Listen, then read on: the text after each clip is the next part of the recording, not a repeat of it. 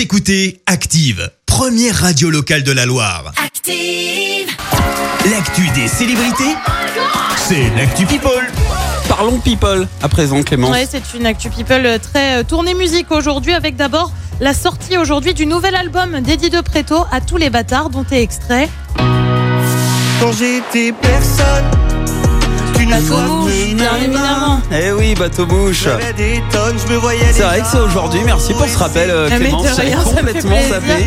Bateau mouche donc qu'on aime beaucoup, mais alors beaucoup sur Active. On avait d'ailleurs reçu Eddie De à sur fait. Active il y a quelques semaines maintenant. Euh, sortie d'album où il n'a donné qu'une phrase et maintenant me revoilà, je remets mon cœur en vente.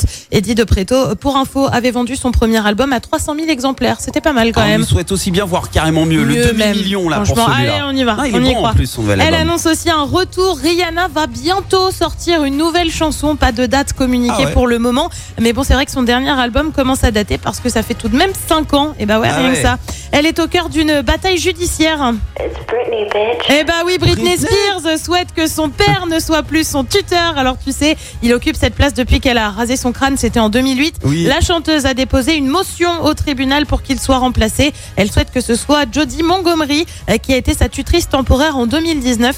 Euh, Son père avait dû un temps céder sa place en raison de problèmes de santé. Bref, affaire à suivre. Jean-Paul Belmondo est-il malade? Plusieurs rumeurs circuleraient euh, sur son état de santé alors qu'il va fêter ses 88 ans. Ce sera le 9 avril prochain. Rumeur rapidement démentie par son avocat dans Nice Matin qui affirme qu'il va très bien. On le rappelle, l'acteur avait été victime d'un AVC en 2001. Et puis on termine avec une petite info qui a fuité de la part de Louane. Alors tu le sais, Ah. elle est plutôt mystérieuse autour de sa vie vrai, privée. ouais. On sait qu'elle est en couple avec Florian Rossi et qu'ils ont eu une petite esmée ensemble. Eh bien, on connaîtrait la date de naissance de leur enfant en cause d'une story Instagram avec euh, ce qui ressemble à un gâteau d'anniversaire et le prénom de la petite Esmée. Elle aurait donc eu un an hier. Ok, très bien. C'est vrai qu'elle est discrète, hein, euh, Ouais, Louane. la vie perso, on n'a pas, pas trop d'infos. Mais, mais moi, franchement, je- j'admire ces, ces artistes qui arrivent Exactement. à conserver leur, euh, leur vie perso. Ça les regarde que, en fait, finalement. hein.